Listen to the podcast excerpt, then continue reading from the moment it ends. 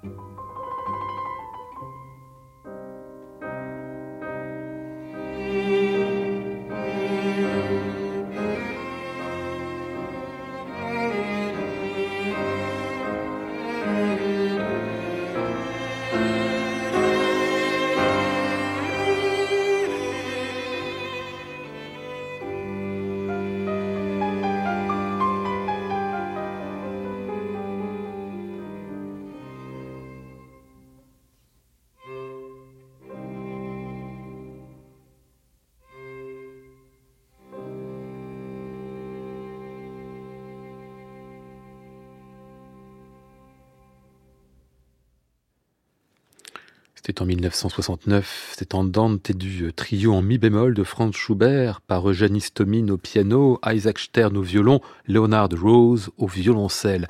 Un fameux trio qui naquit de la rencontre entre Stern et Istomin au Festival de Prades au début des années 50. Rose les rejoint quelques années après, mais leur carrière de soliste fit qu'il leur fallut encore quelques temps avant de fixer leur formation en 1961. L'aventure dura 20 ans. Istomin en disait nous avons beaucoup ri tous ensemble, on s'est beaucoup chamaillé aussi, seulement deux ou trois fois très sérieusement. Mais l'unité de nos idéaux n'a jamais vacillé.